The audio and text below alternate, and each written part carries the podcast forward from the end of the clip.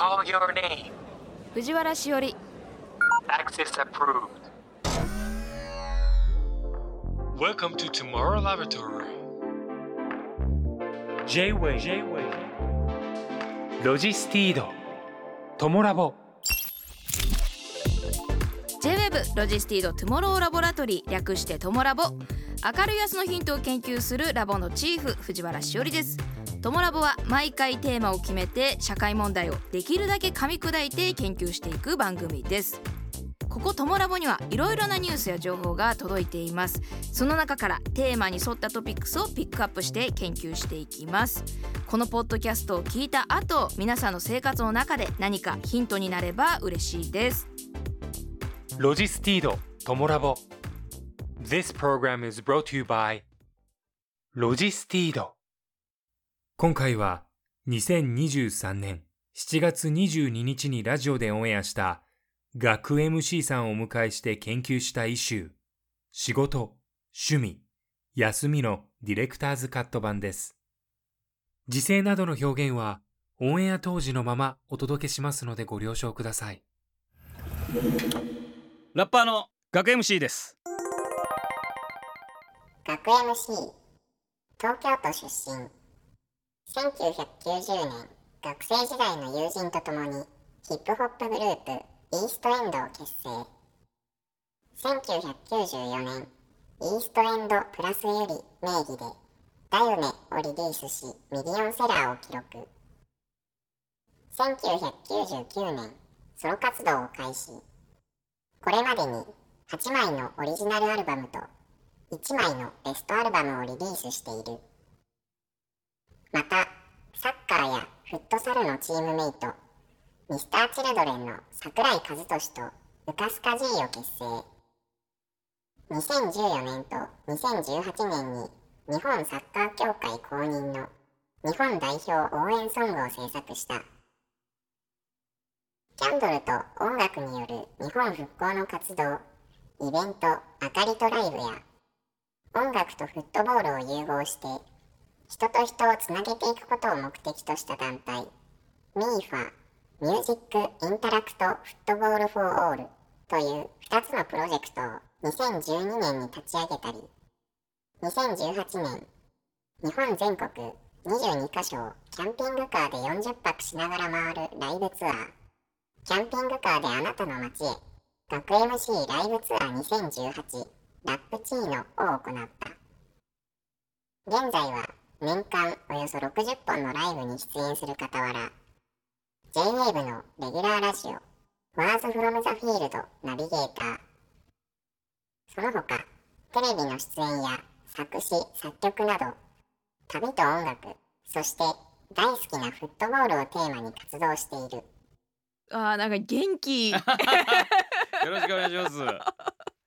やなんかこうねスタジオに入ってこられた時からもう握手の手が伸びてたからわもうなんかすごい。全然やっぱ違うんだなと思ってこう。すみませんラッパーね握手しがちなんですよね。やっぱどこ行ってもね一旦握手からは入るだろうみたいなね。これやっぱラッパーの文化だったんだ。そうですなねるほど。まあでも一気にそれでこうなんて心を開いてしまうというか。は いよよろしくお願いしおます。願いします、えー先ほどプロフィールご紹介したように、はい。ガクさんは JWEB のナビゲーターとしてジョン・カビラさんの JK レディオ、はい。えー東京ユナイテッドの中毎週金曜日の午前8時40分頃から10分間のラジオを担当していらっしゃいます、うん2013年4月スタートということではい。今年でもう11年目に突入してるんですけど。ありがたいありがたいですよ本当に。11年、11年そうだから丸10年この間で経ちまして、うんうんうん。なかなかねその同じことが10年続くってないなと思いながらも、えー気がつけばこう時間が経っていたっていううんすごくありがたい状況ではあります。はい。えーガクさんがこの J-WAVE でラジオを担当することになってきっかけって何だったんですか、うん僕らやっぱラッパーなんでその言葉をそう、えー重要視した言葉にフォーカスしたような、えー番組をあのやれたら嬉しいやれないだろうかみたいなプレゼンを熱くした思思いがありますね。でまあじゃあやってみましょうかということで「えー、Words from the Field」っていう、えー言葉をテーマにした番組始まったんですけれども、はい。えー最初の頃はねなんかこうあのその著名人がか過去に発した、えーワード言葉を、なんかこう書き出して、うん。この言葉はこうでいいああでいいみたいなそんな感じだったんですけど、うん。いつしかねこうそのやっぱ言葉ってその同じ言葉でもこいつが言うからすげえんだみたいな、うんそうでもないやつが言うと別に大したことない言葉でもえーちゃんとした立派な方が言うと、うん言葉って変わってくなっていう風に至りまして、うん。でそっからはねお客さんをその発した人をよ呼んできてはい。あの人となり聞くみたいな番組に変わってきましたかね。うーん。そうか。言葉じゃなくてまあその人も含めて大事だっていそうことですね。ことなんですね。はい、じゃあこう「Words from the Field」っていうのは、はい。まあ今そういう形でゲストを呼んでお話ししてる。でもそうそう。そう4月にドイツに行かれて現地ではい日本元に日本代表のキャプテン長谷部さんはい。にインタビューされてたんですね。そうですね。あのじ10年でうん。もっともっと続けたいと思っておりまして激しく。でその何かをこう長く続けてる人からアドバイス欲しいと思ったんですね。うん。で今この長谷部誠さんって、うん。えー、とドイツのブンデスリーガーってまあ、世界最高峰のリーグで日本人なんですよ。うん。日本人なんですけど最年長なんです今。もうバリバリのベテランではい。現地の若造んディフェンダーとかを顎で使っちゃう感じ。えー、おいみたい ほんなまですか？そう。うわすごくないですかそれって。えー。だそんな人からアドバイスいただいたら、これ番組きっと長くなるだろうっていうことであの関係各所にこうお願いしてですね、うんドイツ行かせてくれって言って、えーついさ最近ドイツ行ってまいりました。あーいやでもなんかやっぱガクさん全部こう共通してこう自分からこうしたいって言って叶えていってますよね。あそんなそれはそうかもそれはあのでもあのえっ、となんかこう誰かに頼まれたことが楽しくて続けてることももちろんあるんですけど、うん。誰自分で言わないとあのなんか転がっていかないじゃないですか。うん特に僕その昔そのグループで音楽をやってた時は誰かが言ったことがその方向にこう転がっていくっていうのを目の当たりにしてたのでこれも自分で言わないと自分の好きな方向行かないぞみたいなことはもしかしたらあったかもしれないでも今うん今そういうふうにあの藤原さんに言われてあそうか言言ってるかもと思いました。いや多分もうガクさんの中では普通っていうか当たり前になりすぎてるんだと思うんですけどやっぱこうあの第三者的に見えるとあ、うん。アクティブっていうかあなんかこう活動的だなっていう感覚になりますね。なるほど、うん。まあ確かにそうかもそうですかね。そうかもしれないですね。もう11年目に突入してるラジオですけど、ガクさんにとってそのラジオの仕事っていうのはどんなこう位置づけどんな時間？どんな位置づけね、うんうん、ガクさんにとって。仕事趣味休みみたいなことなんですか？まあ今日はまあイシューとしては仕事ね趣味休みなんですけれども。多分ね僕、の、えーっとこの仕事のトッププライオリティっていうかそこも間違いなくステージなんですよね。うんステージ。ライ,、うんうんうん。ライブのラライブの。ここ僕の本業だと思っておりましてこの本これこんなこと言うとですねあのラジオを真剣にやられてる方にねいやいやいや。めちゃくちゃ怒られる可能性あるんで ちょっとこれまろやかに言いますけど やっぱそこほら本業があるからうん。ラジオやらせてもらえてるっていうのもあるじゃないですか。うん。その本業をこうより豊かにこうクオリティ上げていくためにはほらラッパーですからやっぱちょっとうまいことも言わなきゃいけないわけですよね。うまいこと言うにはやっぱこれラジオのこのトレー日々のトレーニングがこう絶対効いてくるわけでだからねあの僕はそのラジオもし当然仕事だと思うんですけどこれ楽しんでやると絶対的にこう自分のスキルが上がって最終的にはステージに生きていくっていう考えのもと、えーだからめちゃくちゃ楽しみながらやってるんですよね。うん最近そのゲストそのさっきの長谷部さんもそうですけど、はい。ついこの間はあのライムスターっていう僕のその、うん。えー、と同期のラップグループのやつが来たり、えーあと誰来たかな？もうとにかくその毎回面白いゲストいっぱい来てるんですけど大体自分で決めてます。ああいいですね。うん。うん。あのそうそう決めるとあの会うの楽しみだし、うん。あの会いたい人初対面の人ももちろんいるんですけどその人をこう調べてるとうわマジこんなことしてたんだって楽しくなるじゃないですか。うん。ラジオはだから仕事なんですけどめちゃくちゃ楽しいなんつうんですかうね、ん。あの自分のこう、えードアを開けてくれる楽しい時間って感じ。へえあそうなんですね。これまあ今日まあはい。先ほど、今こうお話にも出たんですけど今回の一種は仕事、うん。趣味休みってことなんですけどまあはい、人生の三大構成要素を大きく言うと、確かに。まあ大体こう仕事とか趣味お休みみたいになるのかなと思うんですけど、うんうんうん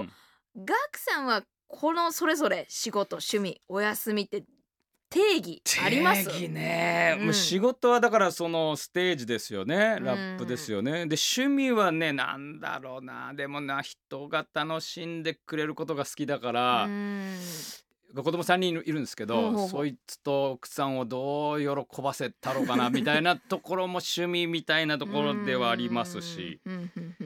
休みね。でもその休みってこうその休日もなんかどうせなら自分のインプットになるようなことをした方がこれいいよねみたいなのも思ったりするんでなんかちょすごくこう円がこうなんかこう丸くこう重なる感じですかね。あ全部ねこう全部なんかね。重なそうか重なってるんだ、だからきっぱりこれが仕事趣味休みみたいになってるっていう感じじゃない。感じではないと思いますねうん。僕の場合はね。まあだから先ほどラジオもこうね本業につながってるしみたいなこと言われてましたしね。難しいですよね。あでも今の時代結構そんな感じになりつつあるのかなって、なんかこう、うんうん SNS だったり YouTube をうんうんうんうん。会社に勤めながらやられてたりとかするから、なんかみんな趣味とその仕事と休み全部縁が重なってる時代になってきてんのかなっても感じますね。さっきこんなの書いてみたんですよ僕ああ。これ休みだろこれこあっち仕事だろ？はい。でもこれこの重なりもあるよなみたいなね。円と円が重なった部分ねこうちゃんと図であの 数学で見るようなねそうそうあの絵を描いてくれるんですでいうとこねのアウトプットみたいな、うん。いい置き換えができるかもしれないですけどね。なるほど。だ微妙ですよででまあ、そういう意味で言ったら僕は完全に休みベタではあると思うのであー。何にもしないのが苦手。うんうんうんうんうんうんなんかしちゃうのすぐ。なるほど。ということで、まあ、今回ははい。ラッパーでありミュージシャン、そして JWAVE Words from the Field ナビゲーターの学 MC さんをフェローにお迎えして仕事趣味休みを一緒に研究しています。こちらのトピックからいきます。学 MC 弾き語りツアー独学2023開催決定学 MC が2023年8月12日の京都を皮切りに全国7カ所のライブツアーを開催。キャンピングカーに音楽機材や生活用品を詰め込んで一人で全国ツアーに出発する新たなチャレンジが学 MC 弾き語りツアー独学2023です。これ大変じゃないんですか？そうなんです。これあのね、うん。一人弾き語りツアーをうん。一人でキャンピングカーに乗って行こうぜってやつなんですね。で僕は本当はおしゃべりめちゃくちゃ好きで、はいはい。人が大好きで、うん。あの誰かと一緒にいたいわけですね。うん。基本的には。うんうんだけどそのいっつもそれで僕ツアーややってんです。そのキャンピングカーでも何年もにもわたってそれやってるし、うん。僕は楽しいんだけどなんかある時ちょっとメンバー疲れてるなっていうのもこう分かる時あるじゃないですか30泊ぐらいしてると大人になってね。まあまあそうですよね。ね。うん、まあ楽しいだけじゃいう。楽しいだけじゃない。うんうんで僕なんかこのライブ中からもう飲んじゃったりするから、うんうん。あの運転はそのバンドメンバーにもういざなっちゃったりするので、はいはいはいはい。きまあ時々反省してるんですね、うん。あ俺ばっか楽しんでごめんねっていう。だからそんな人が好きな学 MC ががっつり一人でやったら、うん。そのメンバーのありがたみもっとわかるだろうみたいな。ああこれもいい機会だからちょっとひ一人でちょっと今年はやってみようかなということであのき 決めました。ーえこの一人でやられるっていうのは今までで初ですか？初ですね。初ですね。で本当に新しいこう挑戦なんですね。そうそうそう。まあそもそもねなんでこうキャンピングカーでライブツアーするようになったかってはい。いうこともあるんですけど、はいはいはい。やっぱそのえっとな何十年にもわたってラライブツアーやってたらあの47都道府県全部行ってんですけどマジで覚えてないんですよ。飛行機でバーンって行っうん。てライブハウスでバーンってやってビジネスホテル行っうんて、うん。打ち上げ経由で行くともうい大体すぐ寝ちゃうじゃないですか。で朝起きたらあれここどこでしたっけ？みたいな。でまたすぐ次の移動みたいな、うん。全然なんかこう日本の名所覚えてませんみたいなね。どこがどの県のどのライブだったっけ？みたいな感じですね。もったいねえなーってある時思って、うん。それを車でやるように変えたんですよね、そしたらあなるほど静岡こんな長えのかとかあの九州これいろいろあるけど実は近かったねみたいなのとかうん。いろいろあって、えーこれ宿もビジネスホテル同じのちょっとこれあのあれじゃないですかってことで、うん。キャンピングカー借りたらめちゃくちゃ面白かったんですよ、ね。あ、そうなんですか。電車で飛行機で行った時の何十倍も苦労があるからうん。本当にやっと着いたみたいな感じになるんですよね、福岡でライブやるのキャンピングカーで行く時って1週間ぐらいかけて行くんであの関門海峡を越えた時の感動とか「関門海峡!」ぐらいの感じになる なるんですね。でそうすると、ううんんお客さんとのなんかこう熱量も変わってきてすごいいい思い出に残るライブうんなったなみたいな。そうですね今ほんと便利でもう何でも早く何でも簡単にできるからこそこう全部こう手間をかけるというこそうなんですよね。とで喜びが、うん。うん、ただ今回はさすがに僕もこれあの一人ってちょっと言っちゃったけど 大丈夫かなっていうのはあるんです。あるんですけどあの長い人生の中でうん。これを経た後に、えーまたメンバーと一緒にコラボして、えー作る旅に出た時多分、うんあのすごく謙虚な気持ちでできるなと思いまして これを決定しました。なるほどな。まあ人が好きだからこそ逆にこういうことをやろうって思うのかもしれないですね。もともとこう一人が好きだったらうん、一人最高だってなってるかもしれないんですけどじゃあないですもんね。ちょっと全然違いま。たそれとは違いますもんね。多分もう運転しながら寂しいよと思ってると思います。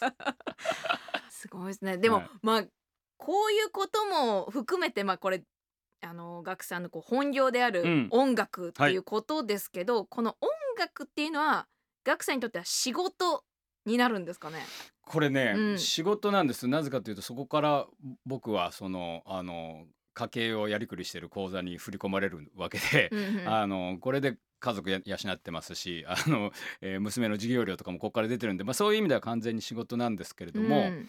えっと今までいろんなこう活動してきた中でやっぱどう考えてもステージが一番なんか楽しいんですよ。うん。趣味もいろいろ僕はやってきましたけど、うん。そのどんな趣味よりもやっぱ楽しいしお客さんと、えー一緒に作るステージで楽しい嬉しい、えーやったぜみたいな気持ちになることが最高に幸せなんでだからうん。あんまりその、なんていうんですかねよ世の中でいうとこの仕事仕事っていう感じではないのかもしれないですよね。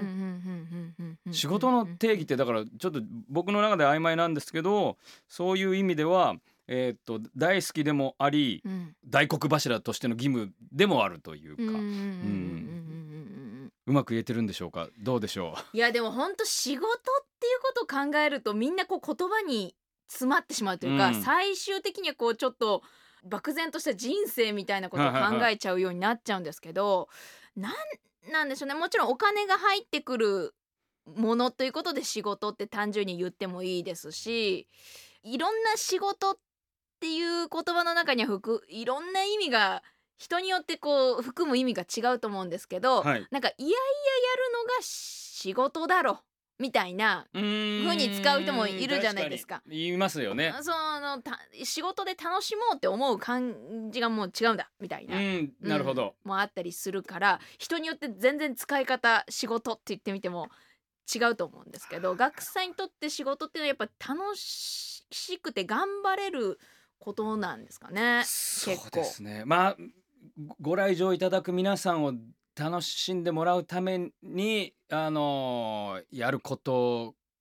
だから、うんあの手を抜くといかんぜよってことですもんね。そうなんだよな。あうんの面白くないことも含めてこれはし仕事ですからっていう感覚ありますもんね普通に言ったらね。結構ガクさんこの後も、あのーガクさんにとってのこの趣味はい。だったりいろんなことまあお話ししていくんですけどそうやっていろんなものに対して結構好奇心っていうかうんうん。こう、も持たれてるのがガクさんだと思うんですけどその中でもやっぱり音楽っていうのは、はい。やっぱ仕事になる本業になるくらい一番こうずば抜けてたんですか？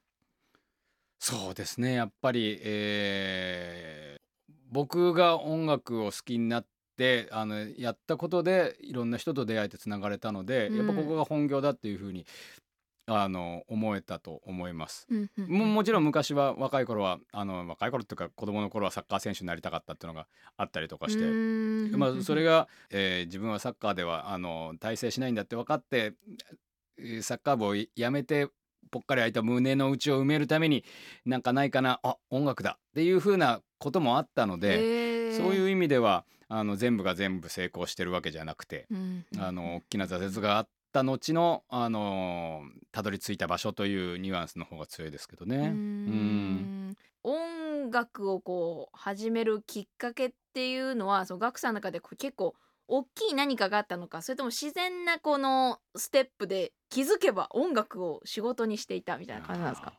その流れ着いたところ先にあった音楽だったんですけど、はい。僕が好きになったのはたまたまこのヒップホップ、うん。ラップミュージックだったんですが、もう本当にマイナー競技で。うんうん。あー当時ね当時。ね今みたいにねそのラジオからララップが聞こえてくるとかじゃないですし、うん。えーもう本当にどれぐらいだろうな、えー500人のいる学校の中でそのジャンルの曲を知ってるのはまあ2人いればいい方みたいなそれぐらいの時代ですから。えーっと好きになるってラップいいなと思ったやつは大体もうラップしてるぐらいの人数感なんですよね。うんうんうんうんそんなとこから始めてるんであのすぐまああのいろんなあの学校とかそういう枠を超えたやつらと仲良くなったりもできましたしね。うんうんうんうんうんマイナー競技だからこそのなんていうんですかね勢いというか、うんそんな感じでしたね。そうか今本当にラップやってる人とかヒップホップやってる人っていうのがもうだいぶ増えてるから、うんそんなあ当時でそんな人数だったんだって感じですね。そう本当本当少なかったです。あのラップミュージックでなんか飯食えてるやつゼロでしたし、そううん、まあか多少一人二人もしかしたら先輩でいいたのかもしれないですけど、うん純粋にあのラッパーとしてデビューしてラップだけでみたいなやつらはもうほぼいなかったですね。でこうイーストエンドはい。結成されて、はい。で92年に CD デビューですかね。うあでこう「だよね」だよねがもう本当にきっ。とだと思うんですけどそこの、このステップっていうのは意外と早かったんですか？この結成からの。結成大学校の大学と高校のうん友人といろんなクラブでライブやるんだうんそれから2年ぐらいでデビューしましてう、んうん。まあ最初は全然あのね本当にちっちゃなライブハウスとかでやってまして。でゆりちゃんっていう女の子と、えーまあ友人ではあったのでその子があのラップやりたいから教えてほしいみたいな流れの中からあのいろんなトライをして「あのだよね」という曲が生まれるんですけれども最初は本当に作った当時はねそんないいろんなところであの聴けるようなものではなかったんですけどある時うんプッと札幌のラジオ局のチャートに入ってはいはい「わマジか！札幌。札幌でなんかチャート入ってるらしいぞ」キャンペーン行こう！みたいな感じで行って。札幌からなんだ。そう。でその次沖縄のチャートに入ったぞ！みたいな。端え？端端と端。沖縄行こう！っつって。うん。でそれがなんかちょっとちょっとでいろんなところでで最後の最後東京でボンと火がついたらもうそっからサーンともうすごいことになりまして。東京からボンでバーじゃなかったんですね。逆でしたね。はい、でこれがまあ不思議な現象で。で最後本当に、えーいろんな大きなメジャーな、えーテレビ番組にも呼ばれるようになりまして。で最終的には「紅白歌合戦」みたいなところにもお呼ばれしましてですね。まあそれはそれで本当にストリートミュージックというかあの全然自分では変わらないつもりで、えーいつものように歌ってる曲が、えー僕らのことを僕らが全然馴染みのない街の人たちみんなが合唱してるみたいな感じうをん経験できたのですごくなんつうんですかねありがたかったっていうか。ううん。ん。そう当時の心境はどうでした？なんかこれからどうなっていくんだろう俺たちみたいなかあんまり未来考えられなかったっていうかうん。毎日毎日なんかいい話ばっかり降ってくるもんですから、うんうん今日は何枚 CD バッグがありましたとか今日はチャートでどこで褒められましたとか、うん。大学の偉い先生があいつらはなんか時代の寵児だって言ってましたとか なんかそういうのがもう毎日あったんでだいぶ麻痺してたと思いますけどね。でもた楽しい時代でしたよねやっぱり。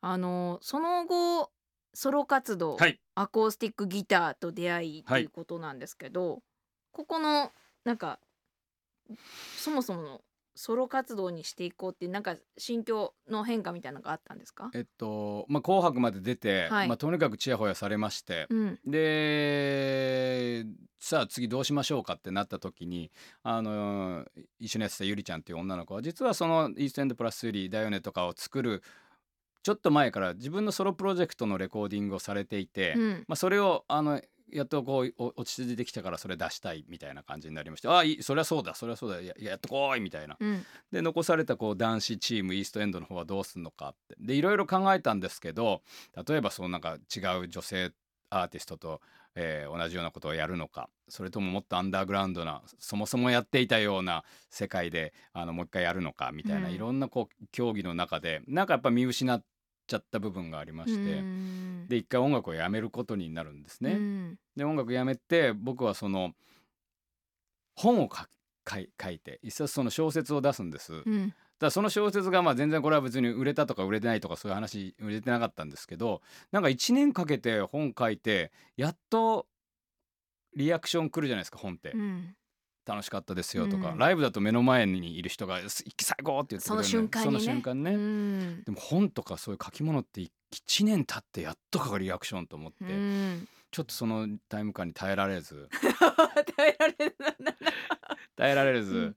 やっぱりステージ好きなんだなっていうことで、えーソロラッパーとしてデビューするっていう感じになりましたね。でもなんかちゃんとその自分の気持ちを確かめるためになんか違うものをやってみてあ違うんだこれはとかを感じることもちゃんとやられてるんですね。なんかこ本当に違うなと思いましたもん。その そのなんか一年 一年やっぱりこれその人が好きっていうのはやっぱあるあるじゃないですか僕ね、頭にも言いましたけど。う、うん、やっぱその本書いてる時って本当に孤独だったし、でもその本にじゃあその音楽つけてあのそれを自分で歌うのがなんかすごく入りやすいなってことで、えーソロプロジェクト始まって。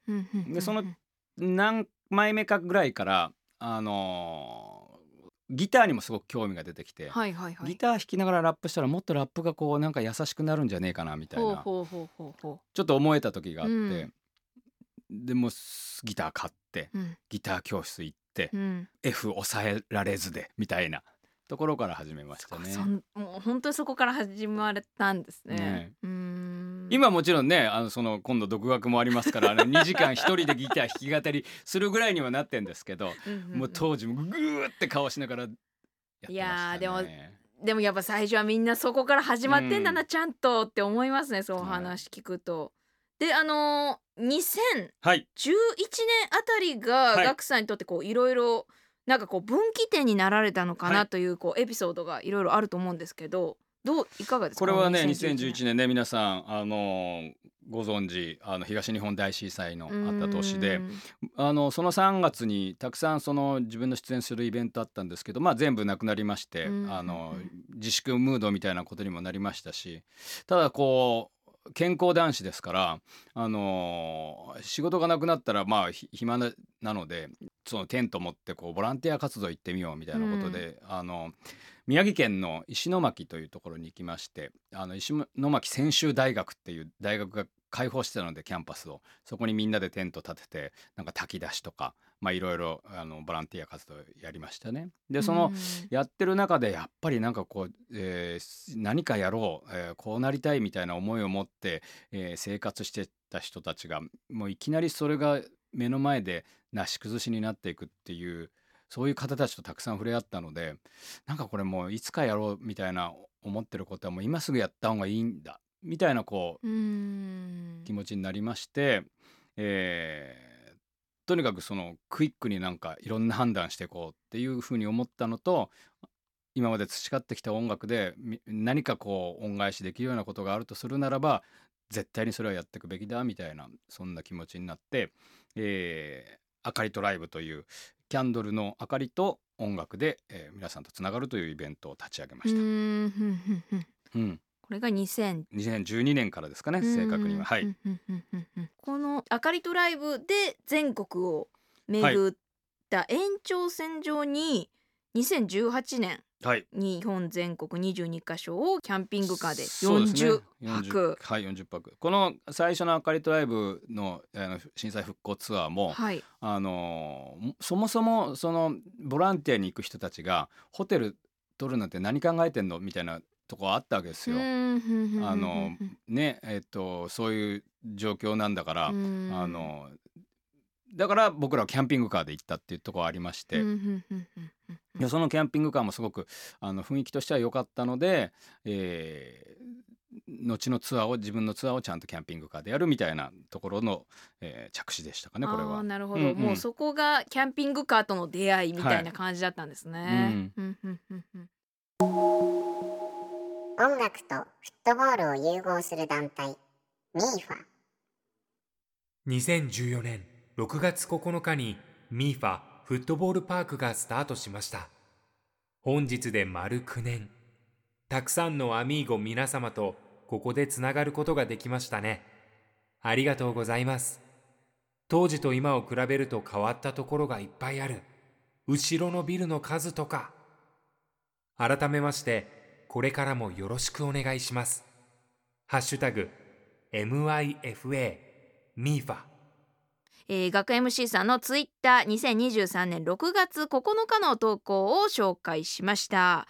ということで、まあ、人と人をつなげていくことを目的とした Music Interact Football for Allの頭文字を取った MIFA ミーファ。はいインタラクトはこう交流とか相互作用はい。という意味持つ単語ですけれどもこれは学さんとかが考えられたそうですね。僕がこれつけましたね。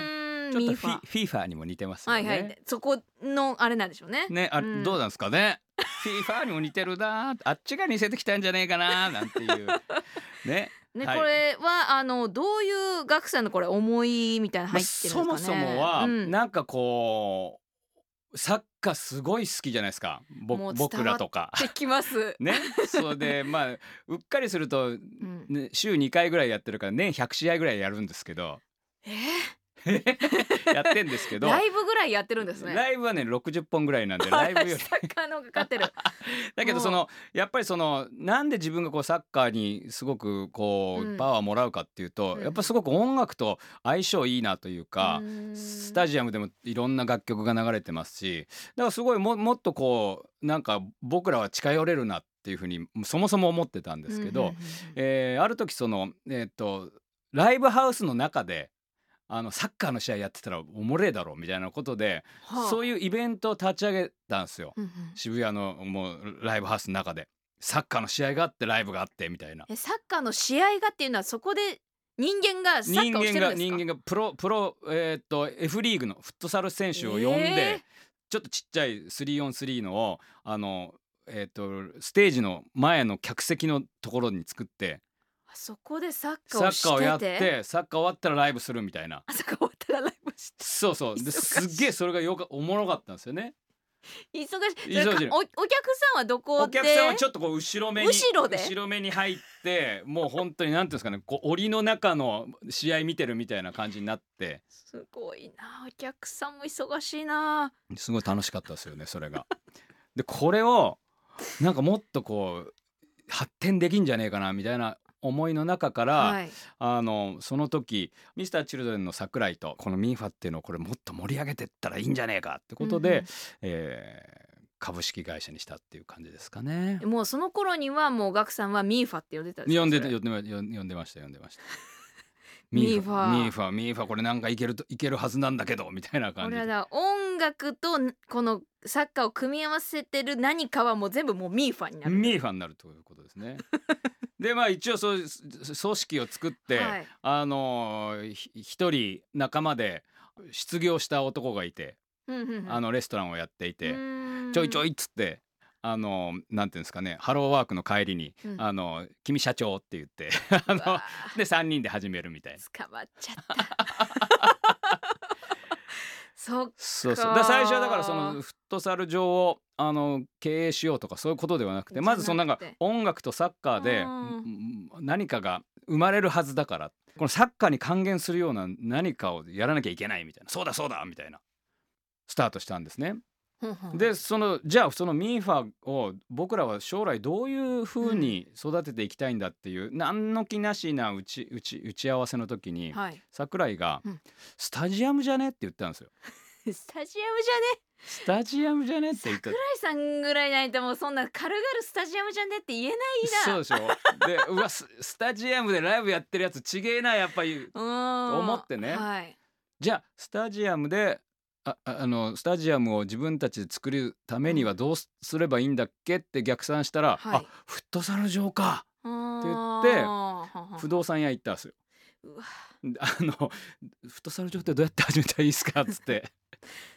そうしたらな。んかこう何個か土地紹介してもらって、うん。あのいい出会いもあって今の豊洲のところにあのグラウンドを作ったっていう。いやすごい。もうその場所まで作っちゃったんですね。うんそのもうななんていうんですかがミーファという概念だけにとどまらず、んもう実際もうその交流の場ももう作っちゃってなんか実在しているものにしちゃいましたねミーファが。そういうことなんですよ。だまあいろんな本当にいい出会いあのそのえーっと僕らのこのミーファのこの建物を作ってくださる会社の方とか、うんあといそれそれまでほら僕らあのめちゃくちゃいろんなフットサル場でフットサルしてたじゃないですか。はい、でそこのフットサル場のお偉いさんに「いや絶対できますよめちゃくちゃ簡単ですよフットサル場なんかなんでやんないんですか?」っていう感じでこう「え簡単なんすかそれって」みたいな。信じていいのかなその言い方。であのーそうそれで、はい。あのーそういうこうノウハウをみんながこうお惜しげもなくこう。教えてくださって、はい。じゃあできるかもしれねえみたいな。でも実際できちゃったわけですうもんね。ん。でそれすごいもうびっくりしましたけど、ちょっとあのお伺いしたいのが、はい、音楽にとってサッカーが加わってこう良かったなっていうことと、まあ、サッカーはまあこう応援の中に音楽が入るからうんうんうんうん想像しやすいんですけど、どういうふうにその空間は体験しそのミーファを体験してない人たちにこん。な感じになるんですっていうのはなんなんかどんな例えばね、例えばなんていうのサッカーをやってる時って、はい。あのー音楽鳴ってたらすごいこう血湧き肉踊る感じしません？まず。うんまあ本当にスポーツにこう音楽ってあ合いますよね。合うなっていう感じは合いますよね。します。うん。ただあのあの J リーグの試合なんか見てたりとか、うん。試合会場見てるともっと真剣な感じであんまりそのどんどんどんどんなってる感じはしないんですけど、うんうんうん。そこまで振り切ったなんかそのイベントを作った時にうわこれ音楽とサッカーって本当にこれ合うなっていうなんかこう初めてこうなんなんていうんですかねストリートバスケを見た時のなんかこう興奮っていうか、ああのもう一回そのミーファ中の確認なんですけど、はい、サッカーやってる時に生演奏みたいなしてるんですか？えっとねその時は生演奏はしてなかったですけど、はい。そういう生演奏つけたトライとかも過去にしてるんですよね。でそれはすごく面白かったですし、なんかさまざまなこうトライをする中であのこんなにマッチ、えっと相性いいのになんで今までなかったんだろうっていつもそういう気持ちでした。えどういう時が最高ってなります？そのミーファの、うーん。なんか武道館でミーファカップっていうのをやったことがあるんですね。ほでその武道館のこれまたその中央にサッカーコート作っうて。中央はいはいはい。あの360度ぐるっと観客がこう回ってる中で、うん。えーだからフェスのタイムテーブルみたいに、うん。一番最初は、えー、ウカスカジーのライブ、うん。次はえーっと、えーま、町田対、えー府中のフットサルの選手の試合。で次はリップスライムのライブ、えー次は、えーっと湘南とえーどこどこの試合みたいなのあって。で最後そのみんながステージでぐちゃぐちゃなるみたいあなーそういうことか。そういう合わせ方か、とかもねやったんですよね。でこれを東京大阪でやってもうとにかく褒められてこんなのやってるやつにないっつってそうですかなんつって。なるほど。ちょっと確かに本当フェス感ありますね、うんうんうんうんあーなるほど。そういうなるほどイベントなのか。そうそうそうそうなんですよね。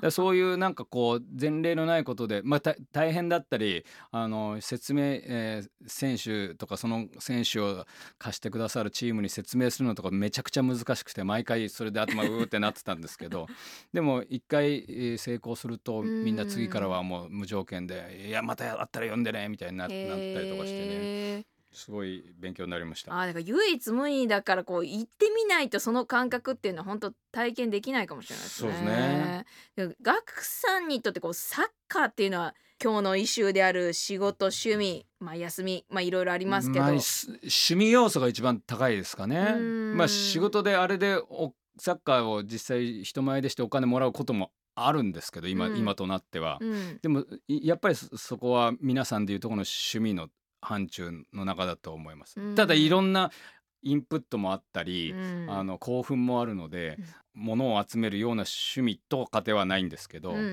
んうんすごくその気持ち的にはあの好きで好きであのまだ伸びしろあんじゃねえかうまくなんじゃねえかなと思ってる部分の一つですね。いやでもガクさんと話してるとなんかこうスポーツ選手の人と話してる感じすごいあります なんかあそうですか。なんだろななんかちょっと日焼けしてるからかな。ななんだろう。うこうマインドとかがうんこうスポーツ選手の方のやっぱマインドとこう近いのかんの人とお話ししてる時とうんなんかありがとうございます。ありがとうございますでいいですかね。ロジスティードトモラボチーフの藤原しおりです、えーフェローとして学 MC さんをお迎えしています。ここからはこの角度から仕事趣味休みについてお話ししていきたいと思います。世界一周の旅。2017年2月4日。学 M です。無事世界一周の旅から戻りました。およそ2ヶ月。訪れた国は10カ国。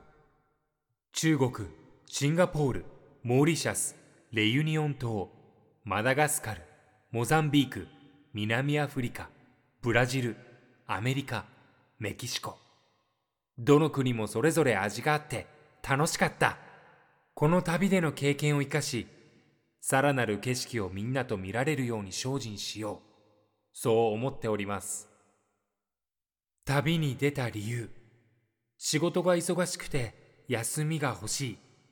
いやいや、働くことは大好きです。幸いにもおかげさまで大好きな音楽をなりわいとすることができました。むしろ休みなんかいりません。毎日でもライブをしてたいし、皆さんと音楽でつながっていたい。だから休みたいという理由ではないですね。知らない場所へ行き、食べたことのないものを食べて笑う。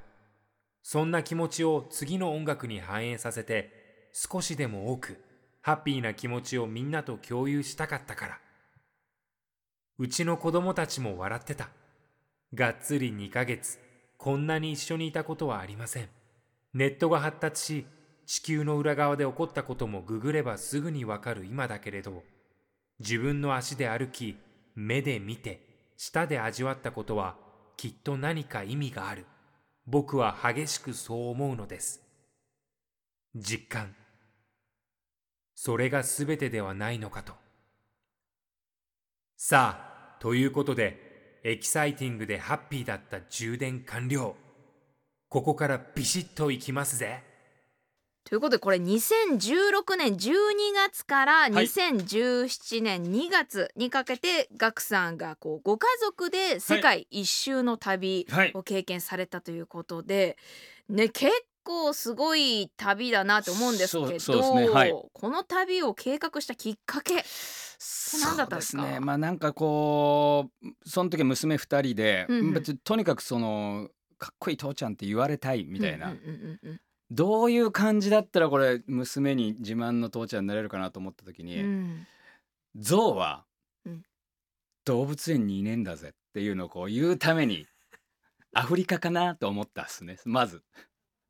まずね。そんなにそれ言いたかった言か？いたくないですかそんもう象だけ見て帰ってくりゃいいのに一周しちゃったんですか？せっかくだからこれ一周しましょうなんつってせっねかくだから一周しましょう、い。やでもね先ほどご紹介したブログの中で、はい。ガクさんこの世界一周の旅はまあ休みではないっていうふうにおっしゃられてましたけど、どうなんですかねこのガクさんの中で逆にどんな時が休みなんだろうって思うんですけど。そうですね、まあ、この時はもう、あの絶対後で、うん。その曲にして、うん。あの現金化してやろうと思ってたんで、うんうんそういう意味ではインプットだから、うん。これ絶対仕事仕事ですって言言ってい,、きましたし、僕にとって休みって何ですかね休みというか次にいいライブとかいい試合するために寝るっていうことが、まあ、休みですよね。もう物理的に物寝る理的に物理的に寝るってことだと思いますね。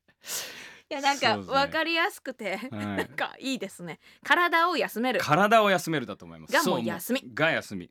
なんか本当にね人それぞれこう休み方って違うと思うし休みの概念も違うと思うんでうんなんかこういう休みは眠ることですっていうあの意見も聞けてなんかすごい あの気持ちよかったというか。ありがとうございます。でもこういう方も絶対おられると思うんで、うん。なんだろう。逆にそういうねガクさんみたいに何かをやっていることがこうなんなんだろう負担にならないなんかストレスみたいな風にならない人が無理にこうもうちょっとスピード落とした方がいいんじゃないとか、うんうんうんうんする方が不健康な心身ともにちょっと不健康なのかしらとも思ったりするんですけどそうかもしれないです。昔からそうですか、昔からですね僕こういう感じ。